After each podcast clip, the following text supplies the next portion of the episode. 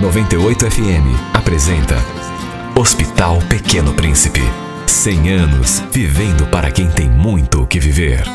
Olá, meu nome é Carlos Ferreira. O nome do meu filho era João Samuel Ferreira e nós moramos no bairro Sítio Cercado. É, a gente teve ele, ele ficou internado no Pequeno Príncipe um ano e três meses. Após isso, ele acabou ficando lá entre vai e vem, né, para casa, vem, vai e ficou lá.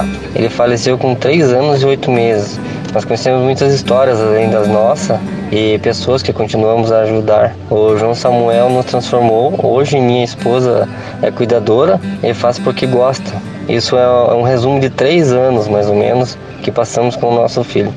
Deus o tenha. A doutora Maria Cristina, que cuidava dele, ajudou muito, entre outros no HPP. Abraço. Tchau, tchau.